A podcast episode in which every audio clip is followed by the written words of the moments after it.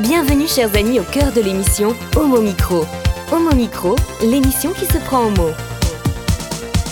Au cœur de la culture LGBT, QI+, Brahim Naik Balk, entouré de ses chroniqueurs, inonde de couleurs les ondes depuis 2004. L'aventure continue avec cette nouvelle émission qui commence maintenant. Où que vous soyez, bonjour ou bonsoir à toutes et à tous. Merci d'être fidèles à notre rendez-vous. Aujourd'hui est une émission un peu particulière, puisqu'avec nos chroniqueurs, Anna, Étienne et David, nous avons décidé de vous proposer un spécial drag ou spécial transformisme ou travesti. Nous allons justement en débattre ce soir. Le monde des drag queen et drag king est en pleine expansion. Vous ne pouvez plus aller dans un bar à Paris sans assister à un show de drag. Alors pourquoi ce succès Nous allons en parler avec nos invités, Elia Express et Minima Gesté. Merci d'avoir répondu à notre invitation. Bonsoir à tous les deux. Bonsoir. Bonsoir. Bonsoir également à Anna, David et Étienne, euh, nos chroniqueurs euh, qui vont donc interviewer nos invités. Bonsoir à tous les trois. Anna. Bonsoir. Bonsoir euh, Brahim, merci à tous d'être là ce soir, auditeurs, auditrices, et à nos invités d'avoir répondu à notre invitation. Bonsoir aussi, oui. En régie, il nous faut bien trois techniciens pour réaliser cette euh, spéciale avec euh, Amy, Nathan et Mathieu. Salut euh, à tous et merci de rester avec nous. Homo Micro, l'émission LGBTQI+, qui se prend au mot. Anna et Étienne, je vous propose de nous présenter nos invités. Oui, euh, Alia Express est une drag queen parisienne militante et engagée dans l'antiracisme. Elle déconstruit vos préjugés et détruit vos politiciens à coups de barres de rire et de farces de ravioli. Alia est comme un restaurant du 13e, sino, coréano, nippo, vietnamien, bref, elle est asiatique. Elle est un peu lente à venir, mais elle est pas chère. Bref, c'est Alia Express. Bonjour. Anna. Mini Majesté, 31 ans, ingénieur en colorimétrie le jour, drag queen la nuit depuis 2015. Son drag est sa façon de se réinventer et d'oser porter des vêtements qu'il n'oserait pas porter en civil. C'est tout à fait moi. David? Et oui Brahim, ce soir je vais vous parler un petit peu, vous introduire l'histoire du drag. On reçoit eh bien, euh, ce soir deux drag queens avec nous et on- je ne pouvais pas parler drag queen sans un petit peu donner de contexte. Le drag et son histoire en version courte ce soir, il y a se travestir et se travestir. À la base en anglais, to drag, c'est traîner quelque chose ou glisser. Euh, Glisser vers un autre genre, glisser vers un autre que l'on n'est pas. Les drag queens, qui sont aujourd'hui des symboles de liberté progressiste, tiennent une partie de leur or- origine dans une histoire parfois moins glorieuse. Alors oui, très tôt, certains souhaitent déjà tordre les codes du genre avec le drag, mais d'autres se travestissaient pour des raisons sexistes ou racistes. En Europe, par exemple, le théâtre a été longtemps réservé eh bien, exclusivement aux hommes, aux comédiens munis d'un pénis, et oui, pas de femmes sur les planches, donc euh, les rôles de femmes étaient joués par des hommes qui se travestissaient en femmes. Dans les pays occidentaux toujours, les personnes de couleur étaient également interdites sur scène et même partout. Faut être honnête, on pouvait donc voir des hommes blancs qui se costumaient et se maquillaient en noir, le fameux blackface, dont on a beaucoup parlé récemment, tout ça uniquement dans le but de se moquer publiquement des personnes noires. Et le mot drag était déjà employé par les anglo-saxons dans ce contexte-là. Pied de nez à tout ça, heureusement, c'est justement un homme noir qui est considéré comme euh, la première drag queen. En tout cas, euh, lui se considérait comme la première, Queen of Drag, euh, pour le citer. Je parle de William Dorsey Swan. Il est né esclave dans le Maryland en 1880 et après la guerre de sécession, libre enfin, euh, propriétaire d'une ferme, William a commencé à organiser les premiers balls, des rassemblements et des concours de danse queer, aidé par deux de ses 13 frères et sœurs, ils étaient nombreux. Euh, William a d'ailleurs fait l'objet de plusieurs arrestations par la police pour travestissement en femme. Depuis, les drag queens et drag kings sont devenus les porte-drapeaux des émeutes et des révolutions LGBT. Par exemple, l'émeute de Cooper Donuts à Los Angeles en 1959, première manifestation LGBT aux USA. Euh, Compton Cafeteria à San Francisco en 1966 en, en soutien à la communauté transgenre. Et enfin, très connu, les émeutes de Stonewall à New York en 1969, pour ne citer que celle-là. Et c'est donc sans complexe que le mouvement drag était prêt à s'emparer du monde à l'aube d'une société plus queer, plus juste et plus fun. Merci euh, David. Euh, les questions maintenant, Anna. Alors déjà, moi, la première question que j'ai pour nos invités, euh, quelle serait pour vous la meilleure définition du drag? En fait, il y a une, euh, une légende urbaine qui dit que drag, ça vient du théâtre euh, élisabétain, où en fait Shakespeare écrivait euh, devant en fait le nom des acteurs qui devaient se travestir drag, dressed resembling a girl, ce qui est en fait complètement faux. Euh, parce que en fait déjà on n'utilisait pas les abréviations au XVIIe siècle, mais au XIXe siècle. Ah, donc ça va beaucoup beaucoup plus loin. Et vraiment, drag, effectivement, ça vient bien de ce côté où en fait on portait des, des, grands, des grands vêtements qu'on trimballait vraiment avec des grosses traînes, vraiment qu'on drag across the Donc c'est vraiment quelque chose qu'on tire. Et du coup, le, le- et surtout en fait, le drag, si on dit dress resembling a girl, c'est très. En fait, on continue cette euh, tradition euh, qui est très paternaliste, en fait, finalement, euh, et très misogyne, où en fait on dit c'est que pour les, pour les hommes qui vont se déguiser en femmes, enfin, déguiser entre guillemets, ce qui est évidemment complètement faux. Et du coup, pour, pourquoi est-ce que je dis ça? Parce qu'en fait, pour moi, le drag, c'est juste un jeu sur la transformation, la création d'une nouvelle, identité, quel que soit le genre de départ et le genre d'arrivée. Ouais, je te rejoins complètement là-dessus, Elia, sur ce, truc de. le drag, c'est de la performance de genre. Vraiment pur, quel qu'il soit.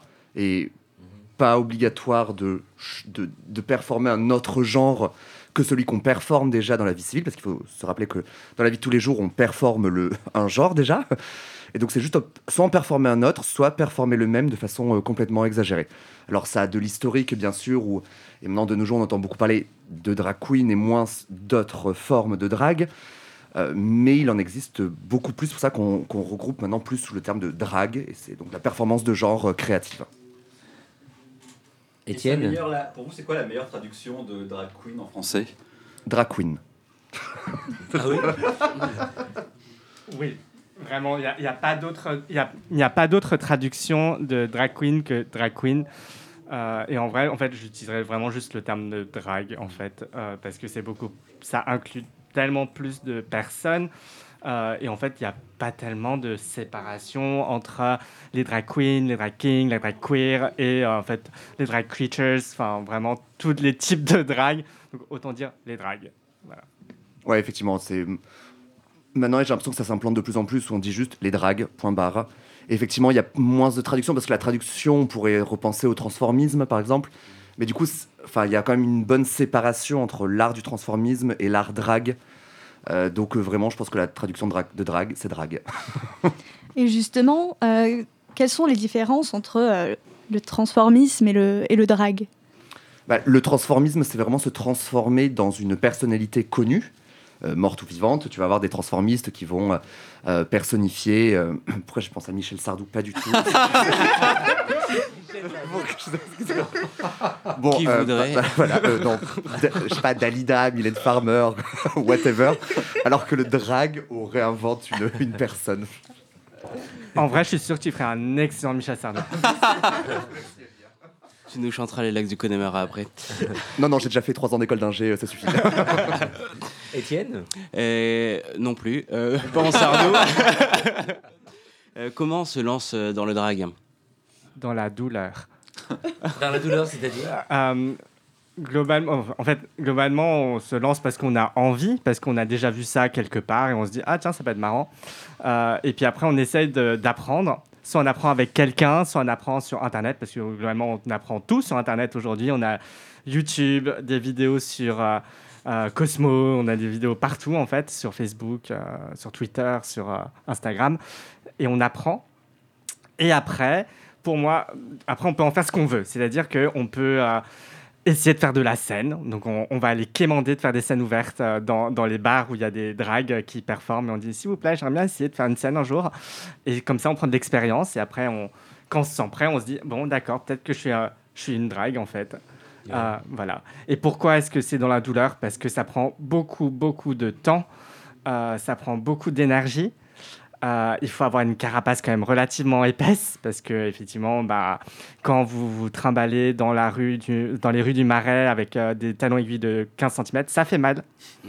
Euh, Et puis quand vous devez tuck, c'est-à-dire que quand vous mettez beaucoup de choses quelque part. voilà, je ne sais pas comment dire ça euh, autrement, sans me faire censurer.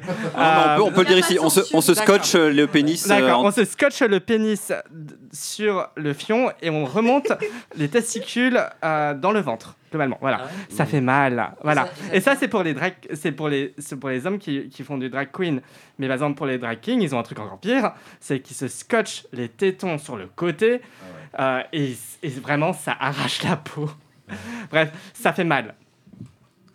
Ouais, c'est dans, c'est dans la, dans la douleur, mais dans la bonne douleur. parce que je pense qu'on est un petit peu maso. euh, J'allais- j'allais ouais. dire. Je pense qu'on est pas maso parce qu'effectivement ça fait mal et euh, j'aimerais souligner ce que, ce que dit Alia aussi, le fait que c'est c'est pesant moralement, ça prend énormément d'énergie de travailler, surtout que quand tu travailles en drague, tu travailles surtout la nuit et donc ça t'épuise encore plus. Et surtout, il ne faut pas oublier que très très souvent, on, on a un autre travail à côté pendant la journée. Donc, c'est-à-dire que le- pendant la journée, on a un travail de jour, et puis après, on rentre chez soi, on court, on se maquille en 1h30, et après, on prend un taxi, on espère que le taxi sera sympa avec nous, s'il veut bien nous prendre. Et après, on arrive sur le- sur l'endroit où on doit performer, et on y est jusqu'à minuit. Voilà. Donc, ça prend vraiment beaucoup, beaucoup de temps et d'énergie. Anna euh, Et comment on choisit son nom de drague? Bah tant qu'à faire, autant choisir un nom euh, qui nous fasse plaisir, qui nous ressemble et qui... euh, Enfin, et si tout se passe bien, c'est un nom par lequel on va t'appeler après pendant quelques années. Donc autant que ça soit... Moi je sais que c'est un nom... Moi j'ai voulu que mon nom me rappelle mon nom civil. Donc moi je m'appelle Arthur en civil. Je voulais que Minima ça rappelle Arthur. Et quand on m'appelait... Enfin Arthur, ça fait penser au roi Arthur et à Arthur et les Minimoys. Ouais. Donc euh, Minima, Minimoys, voilà, boum. voilà, et, et, et- et comme ça, ça me, ça me parle. euh, et puis maintenant, c'est, enfin, je sais qu'il y a des gens qui me connaissent que sous le nom de Minima, même s'ils me voient qu'en civil, et ça me va très bien parce que c'est mon prénom aussi maintenant, en fait. Et le tien Alors, mon prénom, c'est. Enfin, mon prénom. Mon nom de drague, c'est Alia Express. Donc, Alia comme la chanteuse. euh, R.I.P. euh, et euh, Ali Express comme euh, la mère de toutes les dragues. Ah Oui, parce qu'en fait, on, on se fournit quand même beaucoup en matériel sur AliExpress. Donc, je me suis dit, euh, je me suis dit tant qu'à faire, autant prendre un peu de pourcentage. Cette émission est sponsorisée par. Anna Et qu'est-ce que vous aimez dans le drag? Tout. tout. En fait, je dis que ça fait mal, mais en fait, j'aime tout. J'adore euh, me transformer, j'adore être sur scène, j'adore euh, animer, j'adore voir le regard des gens, j'adore euh, interagir avec les gens. J'aime bien pouvoir dire ce que je, je ne peux pas dire forcément en fait euh, en civil. Euh, avoir une plateforme, avoir une plateforme euh, parce qu'en fait, pour moi, le drag c'est très très politique. Et du coup, en fait, avoir cette plateforme où on peut diffuser des messages, c'est incroyablement satisfaisant. Ouais, je suis d'accord, moi aussi. Moi, ce que, ce que, ce que j'aime ce côté-là, c'est vraiment le côté libérateur que je trouve vraiment parfait parce que quand on se construit, on se construit selon des normes dans, dans une société. Moi, je sais qu'en tant qu'homosexuel, quand je me suis rendu compte que j'étais PD, ben, j'ai déconstruit un petit peu des choses, mais finalement, je me suis reconstruit dans une norme homosexuelle vue par la société euh, hétérosexuelle. Et en tant que drague, du coup, j'ai pu encore redéconstruire un petit peu tout et être beaucoup plus libre, comme tu dis, Alia, de dire ce que, des choses que tu, tu ne te sens pas à dire en civil, porter des habits que tu ne porterais pas en civil et avoir la bonne plateforme euh, pour pouvoir porter des messages parce que dès que tu es en drague, les gens te regardent et on va pas se mentir, le drag c'est quand même pas mal de l'ego. et parce que tu vois, quand les gens te regardent avec des yeux pleins de paillettes, qu'est-ce que ça fait du bien parce que tu te sens utile. Homo Micro, le cercle des chroniqueurs. Et on retrouve euh, David pour son conseil euh, série.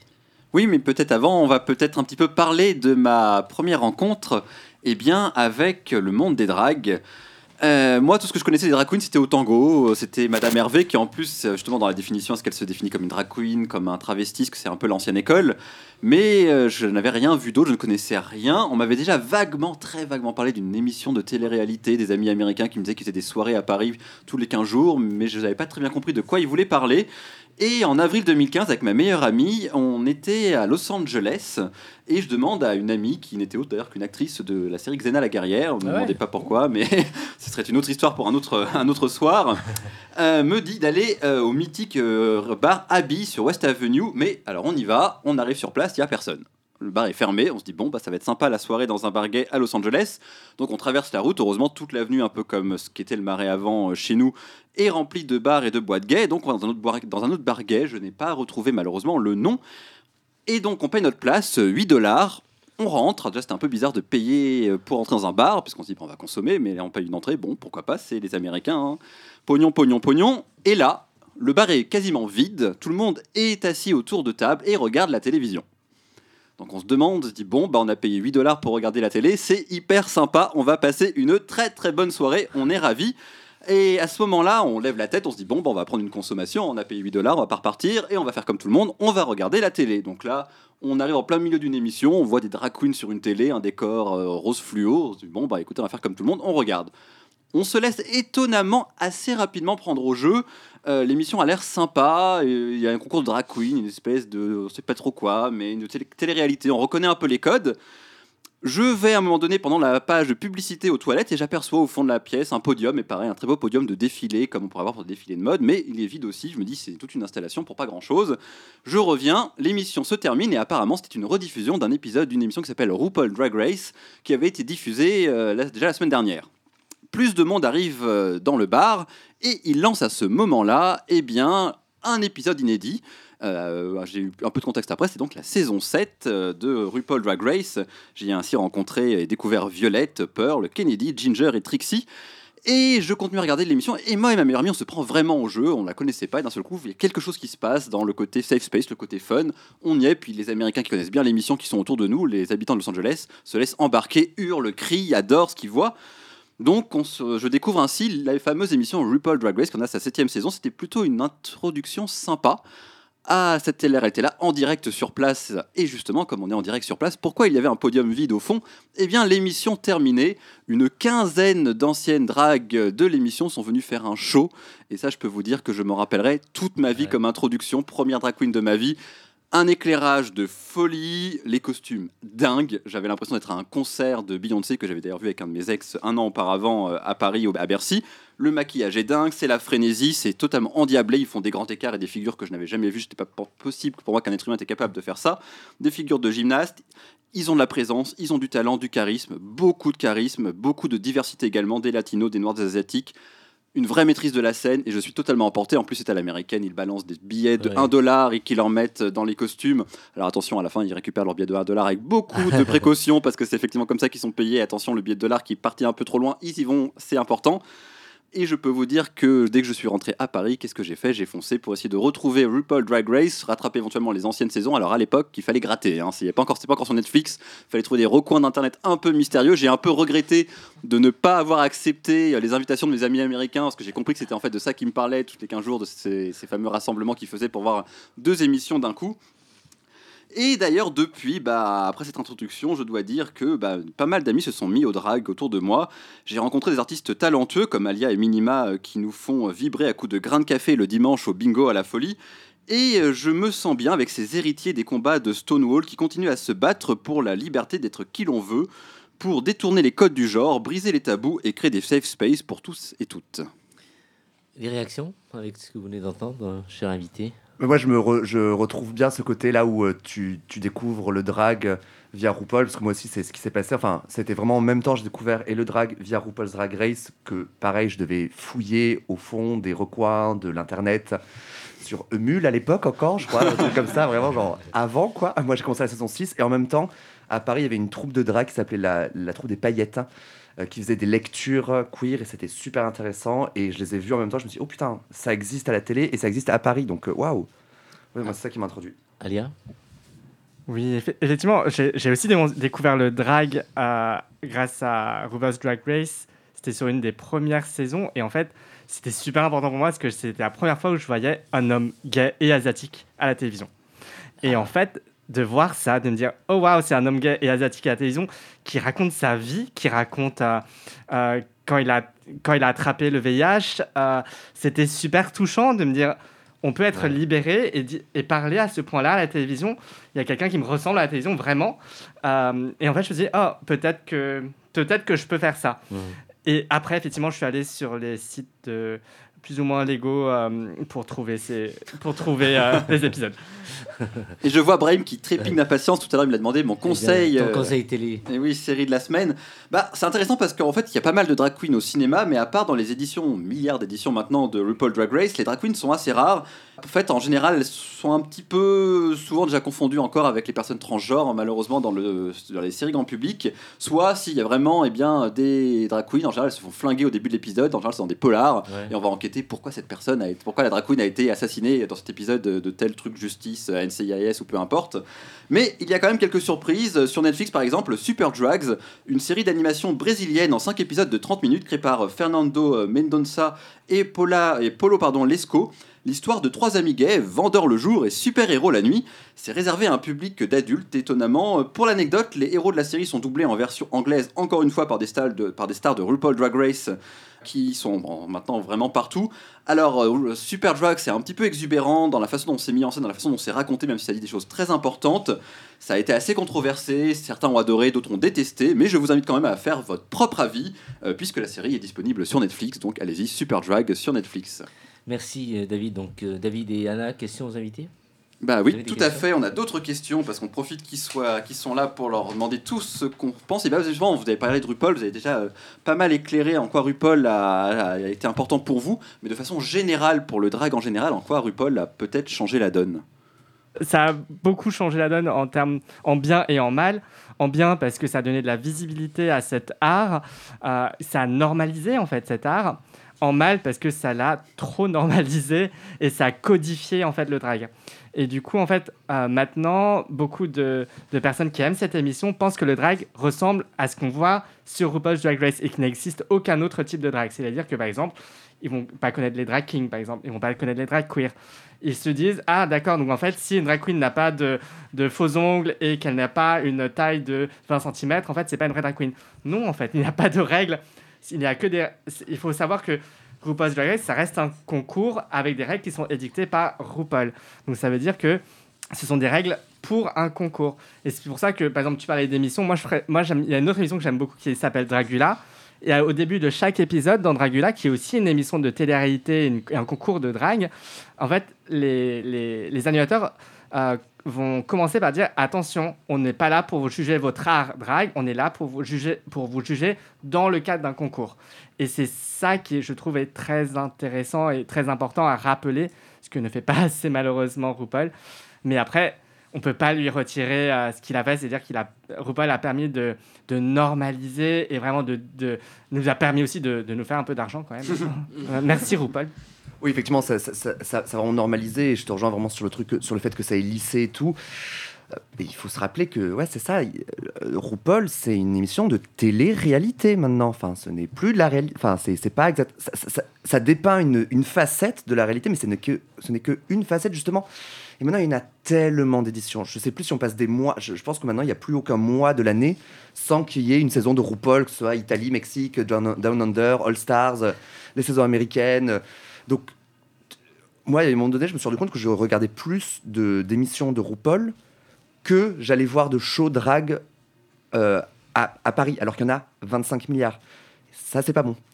C'est-à-dire que je, ne basais plus ma vision du drag que sur l'émission de RuPaul. Et ça, c'est ce que malheureusement plein de gens font, alors qu'il y a 25 shows par semaine maintenant à Paris. Alors, il faut les trouver, mais une fois qu'on les trouve, euh, c'est vraiment bien.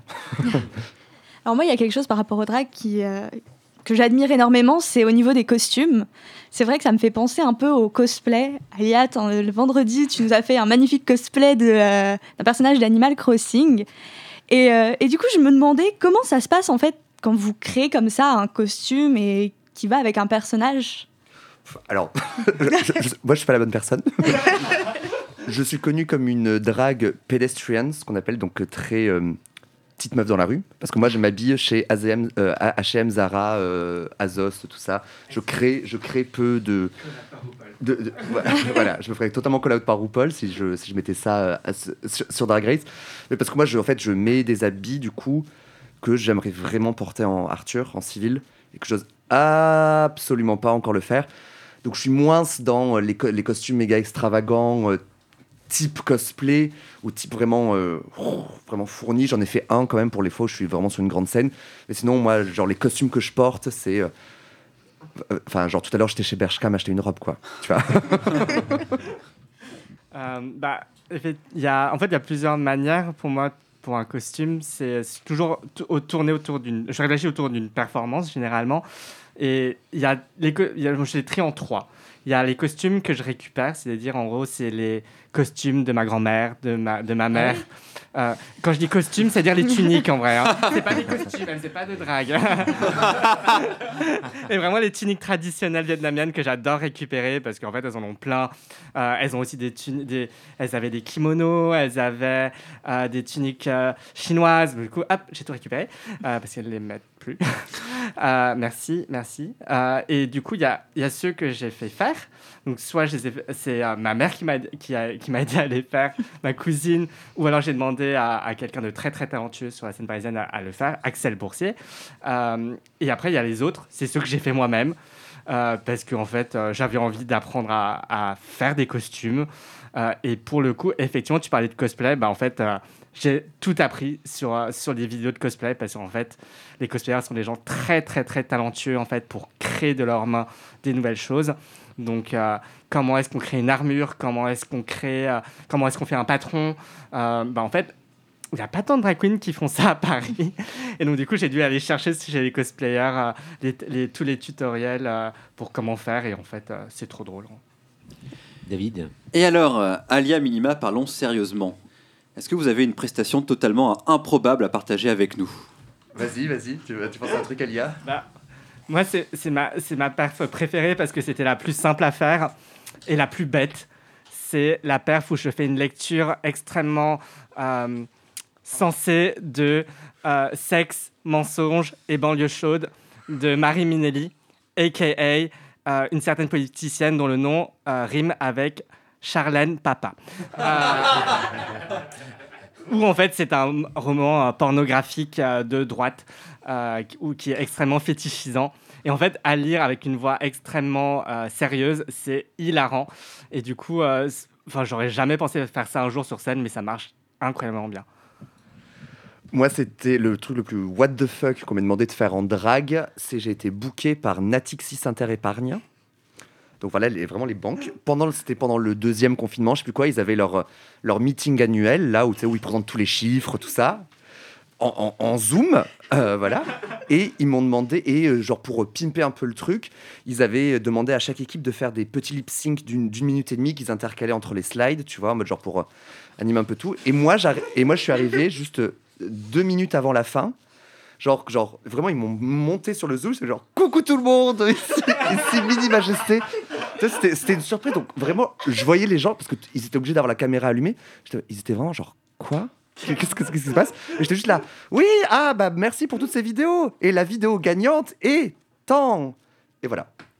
Et ça, et ça arrêtait là, j'étais genre, ok, le drag est vraiment normalisé parce que si Natixis Interépargne vient me demander de faire ça, c'est que, ok, on, on- on est, ok, on, on peut se faire de la thune dans les entreprises maintenant. Vous écoutez Homo Micro, une émission de et avec Brahim Naik Balk. David, le premier morceau musical Oui, et bah tout simplement, on vient de parler RuPaul, donc on va écouter un peu de RuPaul Charles, puisqu'il a commencé en chantant avec Glamazone.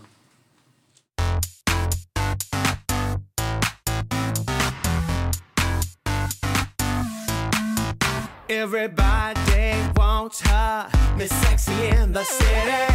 She's on the prowl. She rocked this town. Who's that girl? A fly, ferocious lady. Get up and dance. Get up, get up and. Shantae, Panther on the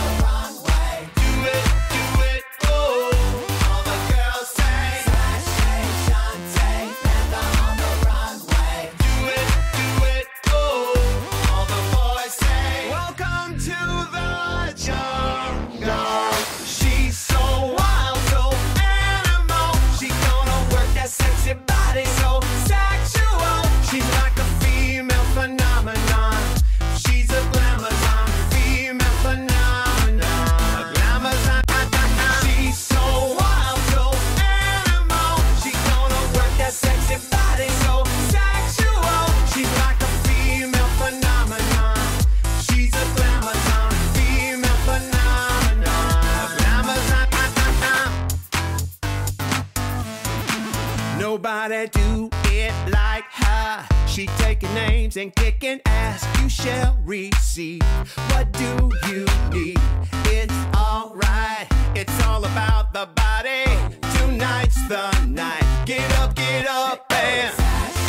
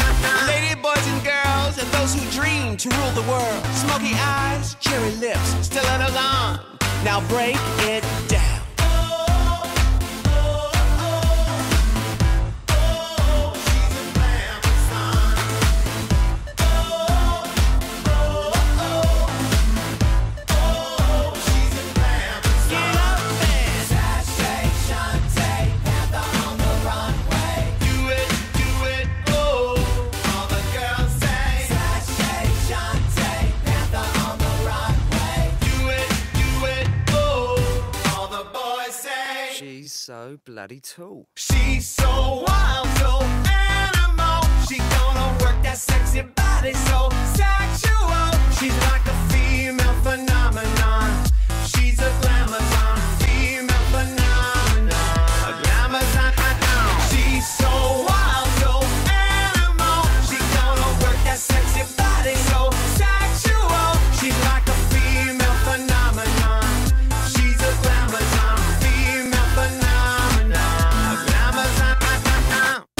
Le cercle des chroniqueurs. On poursuit avec euh, Anna. Les drag queens ne sont pas les seules actrices du milieu drag. Exactement. Alors aujourd'hui, j'ai décidé de m'intéresser aux drag kings, parce que c'est vrai, on en parle très peu et on leur donne peu de visibilité. Alors pour commencer, qu'est-ce qu'un drag king? C'est souvent perçu comme le pendant masculin de la drag queen. En fait, ce sont des personnes qui, le temps d'un spectacle par exemple, vont incarner et mettre en scène des hommes, souvent caricaturaux. Si vous demandez à un drag king ce que c'est d'être drag king, ils vont vous répondre que c'est performer le genre masculin et se jouer de ses codes. Ce phénomène a vu le jour au début des années 90 dans des bars à New York, San Francisco, Londres ou Berlin et s'inspire des mouvements queer et transgender de la fin des années 80 aux USA. Il faut savoir que déjà au 19e siècle, des femmes étaient connues pour imiter des hommes au théâtre, donc aussi bien aux États-Unis, avec par exemple Annie Hindle, qu'en Angleterre avec Vesta Tilley. Dès les années 1990, l'américaine Diane Thor lance les premiers ateliers d'initiation dédiés, à ses performances dans des théâtres new-yorkais. Il faut également savoir que le terme drag king est parfois utilisé dans un sens un peu plus large, pour inclure les personnes au corps féminin qui portent des vêtements traditionnellement masculins pour d'autres raisons. Cet usage comprend les femmes qui tentent temporairement de se faire passer pour des hommes, ou des femmes qui souhaitent se présenter dans un rôle de genre masculin sans s'identifier comme étant un homme. Et donc moi, quand j'ai fait euh, toutes mes petites recherches, il y a quelque chose qui m'a interpellée. C'est le fait que l'idée de jouer avec les codes du genre masculin revient très souvent, et donc je me suis demandé bah, qu'est-ce que ça veut dire exactement? Et bah figurez-vous qu'il y a un côté très militant chez les drag kings. C'est un mouvement qui se veut presque politique pour combattre le patriarcat. Je vous explique un peu pourquoi. En gros, les drag kings s'appuient sur des stéréotypes de la masculinité pour combattre sa toxicité. En fait, être drag king, c'est presque un outil qui vise à déconstruire les codes de la masculinité et plus généralement les codes de genre. Déjà, ça implique que n'importe qui peut être drag king. Une femme, une personne non binaire ou même un homme. Ensuite, c'est une manière de provoquer la société, de faire réfléchir sur la notion d'identité sexuelle et de défier les préjugés. À sa manière, c'est un mouvement de libération de la parole autour du genre et de ses codes. Les transformations bousculent les normes imposées par la société et remettent en question les constructions sociales du genre. Au-delà du jeu, les drag kings deviennent aussi des rebelles contestant les classifications binaires qui rangent les êtres humains en deux genres, masculin et féminin. C'est l'idée de travailler sur les stéréotypes véhiculés par la société de les contrer. Il y a presque ici une notion d'éducation, en fait, sur la construction de l'identité. Et au-delà de la question du genre, les drag kings est clairement lié aux valeurs féministes. Beaucoup de drag kings expliquent qu'en s'appropriant des attitudes d'hommes, elles secouent, euh, enfin, ils secouent le patriarcat, pardon, et remettent en question la suprématie naturelle des hommes mâles hétéros dans la société. En quelques coups de pinceau, les drag kings deviennent des hommes et posent la question de la, de la virilité, ce qui peut choquer. Il n'est pas rare que des hommes soient dérangés par ces performances, parce que le fait de se moquer des hommes et de montrer que la masculinité est facile d'accès, eh ben, ça dérange. Alors moi, par exemple, j'ai lu un article de, euh, de- d'un drag king qui s'appelle Louis Deville et qui explique qu'en fait, que euh, être drag c'est bien plus que se grimer en homme. C'est explorer des codes de la masculinité pour détruire le mythe de l'homme incarné naturellement et montrer que tout le monde peut s'approprier ces codes de confiance et de machisme. Et pour moi, c'est ça qui fait la force des drag kings. Ces performeurs poussent à l'extrême des comportements d'hommes qu'on retrouve dans la société de tous les jours et qui sont tout simplement toxiques, mais banalisés. Et à mon sens, cette euh, exacerbation de ces comportements a un impact sur leur visibilité. Il faut bien avouer qu'il y a quand même un problème dans la manière d'être de beaucoup d'hommes cis, dans la manière de prendre toute la place, de toujours se mettre en avant, de ne pas respecter le consentement, de draguer à outrance. Il y a beaucoup de comportements qui sont problématiques. Et en les mettant en lumière comme ça, les drag kings permettent une véritable remise en question. Et par ailleurs, petite remarque pour terminer, on peut noter que la visibilité moins importante des drag kings par rapport aux drag queens est à l'image de la place que les femmes occupent dans la société, bien moins importante que celle des hommes. Parce que bah, il faut quand même le dire, hein, les activités des hommes sont plus valorisées, plus mises en, avant, et malheureusement, bah, ça participe à l'invisibilisation des drag kings. Maintenant, on peut juste espérer que les choses changent, que les drag kings s'imposent encore plus dans le paysage euh, du drag.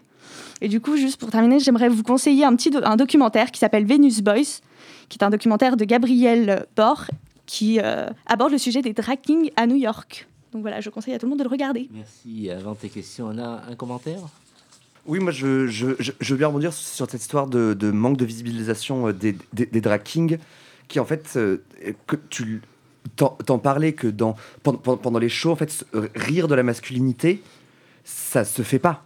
Et moi, pour, pour moi, ça, c'est c'est ce, ce point clé qui empêche vraiment la visibilisation des drag kings. Bon, qu'il faut qu'on passe, il faut qu'on arrive à passer à outre. Mais tu vois, moi, quand je suis, quand je suis en minima, quand je suis en drag queen et que euh, je, je, fais rire les gens, parce qu'en fait, les gens ont l'habitude déjà de rire des femmes, alors que rire des hommes, ça ne se fait pas. Et donc, mettre en scène la masculinité comme ça et s'en moquer, en rire, ça, ça grippe les gens et, et, et c'est ça qui, euh, qui, qui les empêche encore plus d'être visibilisés. Et par contre, euh, et très bonne remarque sur le fait que le mouvement drag king est bien plus politisé euh, que le mouvement drag queen dès ses racines. J'aimerais bien aussi euh, rajouter, faire de la publicité pour un court métrage qui est français qui s'appelle King Max, euh, qui a été euh, réalisé l'année dernière et qui a aussi été présenté à Cannes, qui a fait la montée des marches. donc allez le regarder. Vous allez d'ailleurs bientôt pouvoir le regarder si vous êtes à Paris au MK2. Pendant le, dans le cadre du festival Chéri Chéri euh, au MK de Beaubourg, le 27 novembre. Anna Et du coup, bah, pour vous, est-ce que le drag est genré? Est-ce qu'il faut être forcément euh, LGBT pour pouvoir faire du drag? Non, on n'est pas là pour mettre des règles. Minima est en train de faire une grimace. Vous pouvez pas la Parce, voir. mais- ouais, parce que pour moi, c'est oui. Pour moi, on est là pour mettre des règles et des, et des, et des portes quand même. Enfin, sans gatekeeper ou quoi que ce soit. En fait, pour moi, en fait, dire que tout le monde, genre qu'un homme euh, cis hétéro peut faire du drag queen, c'est pas bon. Je, je préfère dire non, tu n'as pas le droit. Même si euh, qui suis-je pour imposer ça? Bah, je suis drag queen. Euh, et parce qu'en fait, le, laisser cette porte ouverte, c'est trop accepté. On accepterait trop de dérives. C'est trop dangereux. Il y a trop. Il y a, il y a 1500 autres formes d'art qui, leur sont accessibles, autres que euh, le drag, Enfin, euh, c'est quand même un art de la culture LGBT. Et pour moi, il faut que ça le reste encore. Même si effectivement, si je vois une drag queen et que je et que et que j'apprends que c'est un mec 6-7, en soi, ça va pas me déranger. Je serais très content euh, qu'il soit là. Mais de façon publique, quand on me demande euh, est-ce qu'un mec, est-ce- genre, quand, un mec euh, hétéro me demande est-ce que moi je peux faire du drag, je vais lui dire non. Voilà. Mais même si, si jamais il se. re- En fait, je lui dire non. Et par contre, expérimente avec le genre. Fais-toi plaise. Genre, joue, joue des codes. Mais n'essaie pas de devenir drag queen dans le sens, n'essaie pas après de te faire bouquer dans notre truc. Voilà.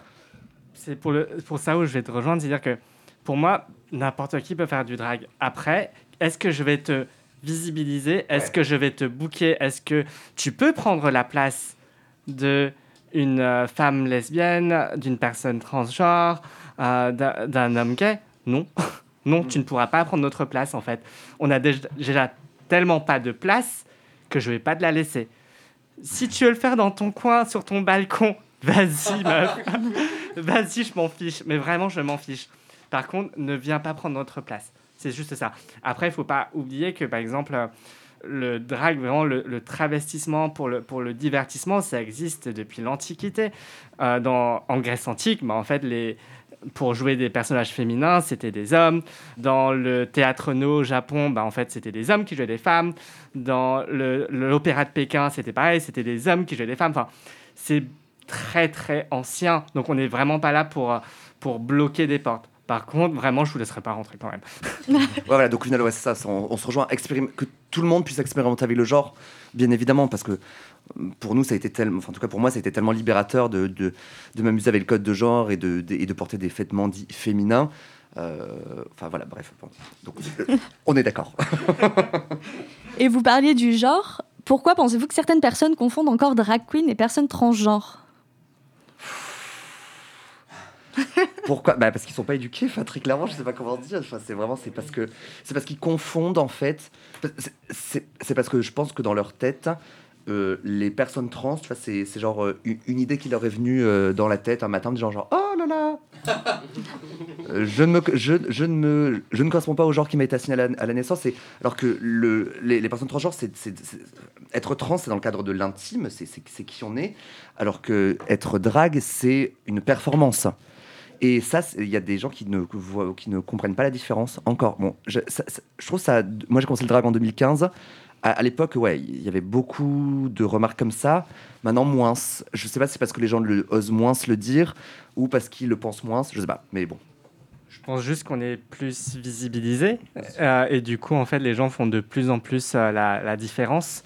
Mais effectivement, c'est juste une question d'éducation et, et de connaissance. Et si vous, enfin, vous avez Google, voilà. Ouais. Parce que non, ne venez pas me demander en fait la, la- la question à la fin d'un show parce que je suis vraiment pas là pour vous éduquer et que tout le monde a Internet. Donc euh, voilà. Et euh, on parlait du coup des drag kings. Tu disais, Minima, que euh, c'était beaucoup plus euh, militant, beaucoup plus euh, politisé. Est-ce que le drag en général, quand même, est militant? Évidemment, Oui. Le drag en soi est, est, est- est politique. Est-ce que toutes les dragues, tous les drags sont militants? Pas forcément. Mais le drag en soi est un art qui est politique. Et, et peut-être que c'est ça la différence en fait. C'est que si tu as envie de faire du militantisme, go Parce qu'en fait, tu es drag, donc tu as une plateforme euh, politique, tu as une plateforme où, on peut, où tu peux faire passer tes messages. Et là, ça devient du militantisme. Et alors que il y a évidemment des drags qui ne font pas du tout de militantisme. Et en vrai, je ne vais pas les forcer. Enfin, elles font ce qu'elles veulent. Et je dis elles de manière assez euh, consciemment parce que très souvent, bah, en fait, c'est les, dra- les drag kings sont généralement tous militants. Oui, bah, euh, absolument. non, mais, euh, ouais, ouais. R- Rien à redire, t'as tout girl. Vous écoutez Homo Micro, une émission de et avec Brahim Naik Balk. Anna, le second morceau musical. Bah, Pour accompagner un peu tout ça, je vous propose d'écouter la chanson d'Andrea Ménard, If I Were a Man. If I were a man, I'd grow a mustache.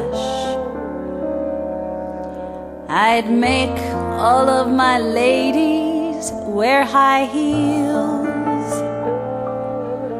I would be the leader in every dance there is. And every stubborn dancing queen would follow me. If I were a man,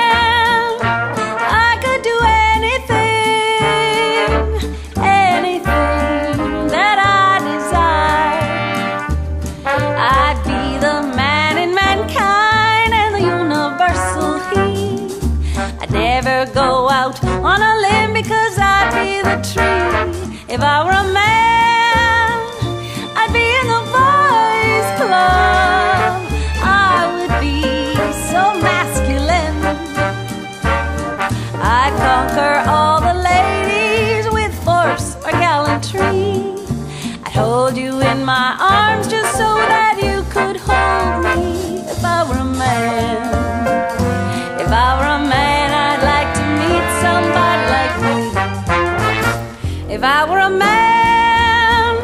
I'd speak with authority. I would be so eloquent. My stacked vocabulary and my witty repartee would win respect from all my peers, but never give me away. If I were a man,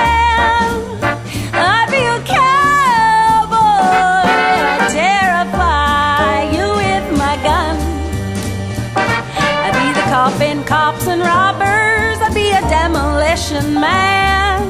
If I blew up all my friends, I'd be king of the land. If I were a man, if I were a man, I'd like to meet somebody like me. If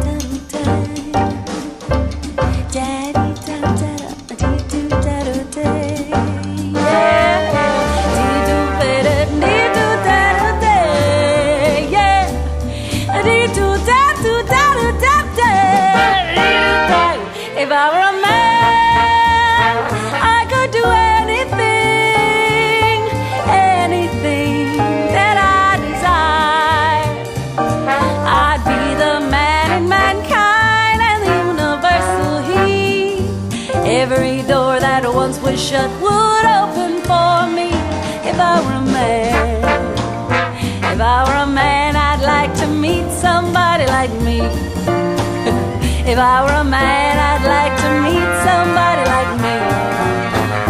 If I were a man, I'd like to meet somebody like me. Homo Micro, le cercle des chroniqueurs. Avec Étienne pour sa chronique LGBT, joli, joli monstre. Je ne me suis jamais intéressé aux drag queens, sorry girls. Je connaissais de loin, bien sûr, ce sont ces figures que l'on ridiculise sans arrêt dans la France à l'incroyable talent, où des queens font du playback sur des divas et où en deux minutes on n'a pas le temps de découvrir l'humour, la transgression, le politique.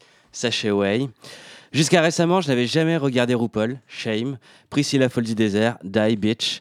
Alors, alors, pourquoi ai-je lu Joli Joli Monstre de Julien Dufresne-Lamy, Paris chez Belfond en 2019 Pour la spéciale de ce soir Non. Je l'ai acheté en 2019 lors de la dernière édition du Salon du Livre Gay de Paris. Ce jour-là, je m'étais arrêté à la table des mots à la bouche. La librairie, véritable institution du Marais, devait fermer ses portes quelques mois plus tard pour se réinstaller on ne savait où à l'époque. Alors, je me suis dit que je devais contribuer à sa pérennité. J'avais lu presque tous les livres présents, sauf Joli Joli Monstre. La quatrième de couverture ne me donnait guère envie. Je vous la lis. Au début des années SIDA, James est l'une des plus belles drag queens de New York. La légende des balles, la reine des cabarets, l'ami fidèle des clubs kids et des stars underground. Quand 30 ans plus tard, il devient le mentor de Victor, un jeune père de famille à l'humour corrosif, James comprend que le monde et les mentalités ont changé. Sur trois décennies, Joli Joli Monstre aborde avec finesse et fantaisie la culture du drag, le voguing, la scène ballroom dans un grand théâtre du genre et de l'identité. Au cœur d'une Amérique toujours plus fermée et idéologique, ce roman tendre mais bruyant est une ode à la beauté, à la fête, à la différence. Une prise de parole essentielle. Piouf Tout un programme, surtout pour moi qui n'étais pas attiré par l'univers des dragues et qui n'en pouvait plus des livres gays sur le sida. Mais, mais, la couverture faite d'un Hello Ladies, en néon rose et bleu m'a tapé dans l'œil, la première phrase m'a accroché et la survie des mots à la bouche m'a porté. Alors, j'ai traîné des pieds et j'ai payé mon bouquin. We will see. Et j'ai eu raison. Joli Joli Monstre n'est pas un cours d'histoire sur le drag, c'est deux hommes, Victor et James, le premier ex-membre d'un gang latino, la vingtaine, hétéro et père de famille, ne vit que pour le drag. Il n'a qu'un seul objectif, gagner une émission de drag queen. Il débarque donc seul à New York, en cachette de sa famille, pour se lancer. C'est le moment où il rencontre James, ancienne drague, reine de la ballroom dans les années 80. Celui-ci décide alors de, de le prendre sous son aile et de tout lui apprendre, car seul, on ne va jamais loin. Mais surtout, le drag s'inscrit dans une histoire. Et Victor doit la connaître et la faire sienne pour comprendre et réussir. Alors, James le plonge et nous plonge avec lui dans les ballrooms, les cabarets, les rues et les lits des années 80, 90, 2000. Il nous partage l'urgence de monter sur scène, de faire la fête et d'être libre. Julien Dufresne-Lamy ne, se compte pas- ne se contente pas de nous plonger dans l'univers des drag queens, il nous le fait vivre avec ses mots. J'ai découvert le monde, un monde profond, sans fausse superficialité, comme on peut en trouver dans tous ces films où on case une queen comme une bête de foire. Julien Dufresne-Lamy n'a pas peur de retirer le maquillage et les faux seins pour nous montrer les hommes qui les forment, les drames qui les entourent, les phénix qui renaissent de leurs cendres, les morts en devenir, le besoin de vivre et d'oublier. Oublier non, Joli Joli Monstre est une magnifique leçon sur la mémoire et la passation entre la vieille drague et celle en devenir. Julien Dufresne-Lamy n'y va pas avec le dos du faux ongle. Dans la plume de l'auteur, on retrouve toute la verve, le verbe et la... Bref, tout ce qui compose une drag queen. Depuis ma lecture, j'ai regardé RuPaul's Drag Race, j'ai assisté à des, drag- à des spectacles de, de drag, et j'ai pris mon pied. C'est magnifique, ce sont des costumes qui vous envoûtent et racontent une histoire, du cosplay pour évoquer les occupations du confinement à une robe composée de bouteilles en plastique pour alerter sur la pollution. C'est drôle, c'est politique, appropriation culturelle, fausse inclusivité, wink, Marlène Chapa, hurlance climatique, racisme systémique, etc., etc. Cet univers mal connu est drôle, riche, sophistiqué et inclusif. Il libère l'esprit, nous replonge en enfance où tout était un jeu, la vie, le genre, les conventions. Et Joli Joli Monstre, avec son titre oxymorique, met parfaitement en valeur la construction et la complexité des dragues, mélange d'oxymore, d'hyperbole et d'allégorie, de poésie en somme. Alors, long live to the queens. Vous, une réaction peut-être? Bah, ça m'intéresserait de le lire, surtout sur cette histoire de passation, euh, parce que c'est un gros point dans le, dans le drag, cette euh, passation, genre comment est-ce qu'on apprend? Effectivement, tu le disais à l'IA tout à l'heure, euh, maintenant on apprend beaucoup via YouTube, mais il y a quand même une, une, base de, de, passation vraiment de, de drag mother ou drag father à, drag daughter, enfin fils drag, fille drag, mère et père drag, parce que il, nous manque des, beaucoup d'archives LGBT de façon générale. Ça commence à arriver un petit peu aux États-Unis, mais en France, euh, c'est galère. Et donc, cette transmission, elle doit se faire encore de façon orale. Et euh, bah, vraiment, sur, sur le moment, il n'y a pas, d'écrit, il n'y a pas d'archives. Donc, ça m'intéresse que ça, que, ça, que ça en parle, parce que c'est un point euh, crucial des dragues. Mm, C'est vrai que hum, qu'aujourd'hui, en tout cas, les- en tout cas pour les drags euh, français, on a on a moins eu en fait cette passation.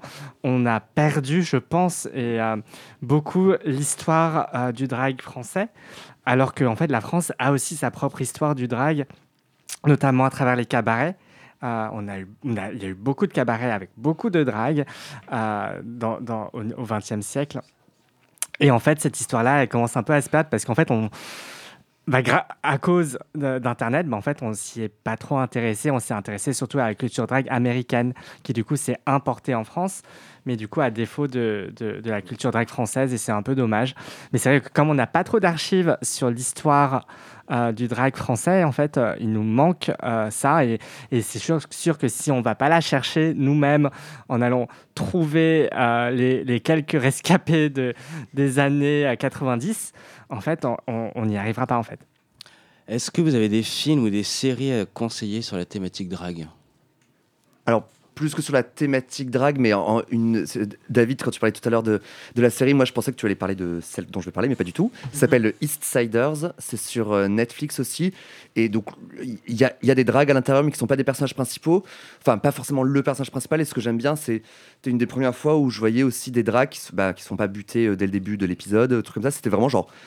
La drague est là, point barre, quoi. Tu vois, c'est- Enfin. Et le. Et le, le, le, thème central de la série, c'est pas sur genre le pourquoi les dragues ou tu sais, genre tu cherches pas du pathos total euh, autour de la drague, c'est genre elle est là, basta, et elle fait sa vie euh, comme un autre personnage. Donc East Siders euh, sur Netflix.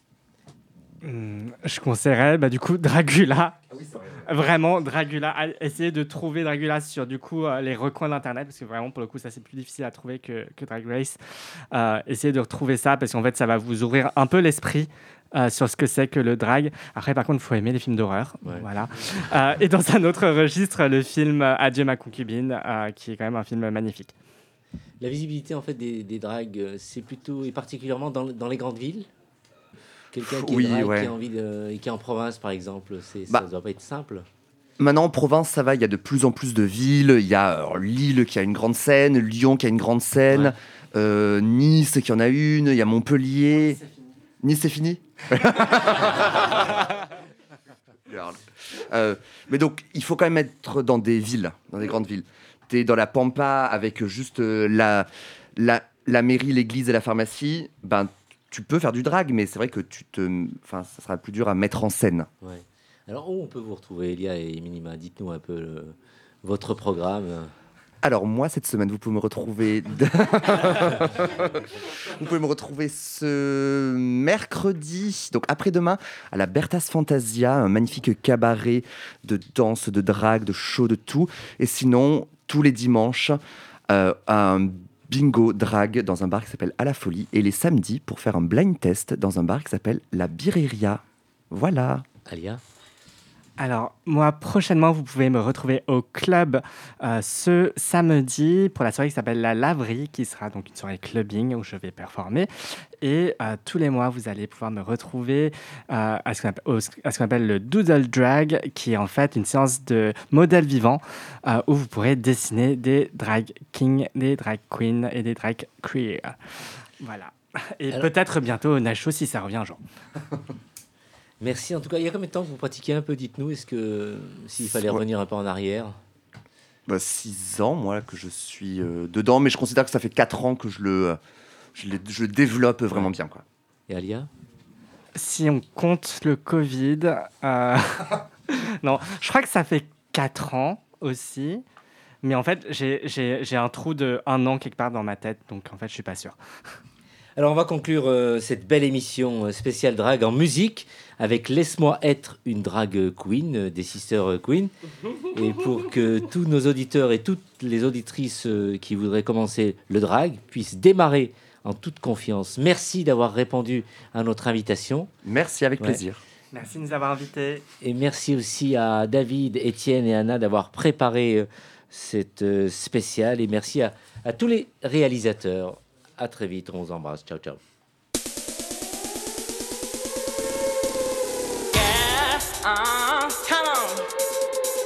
Uh, uh,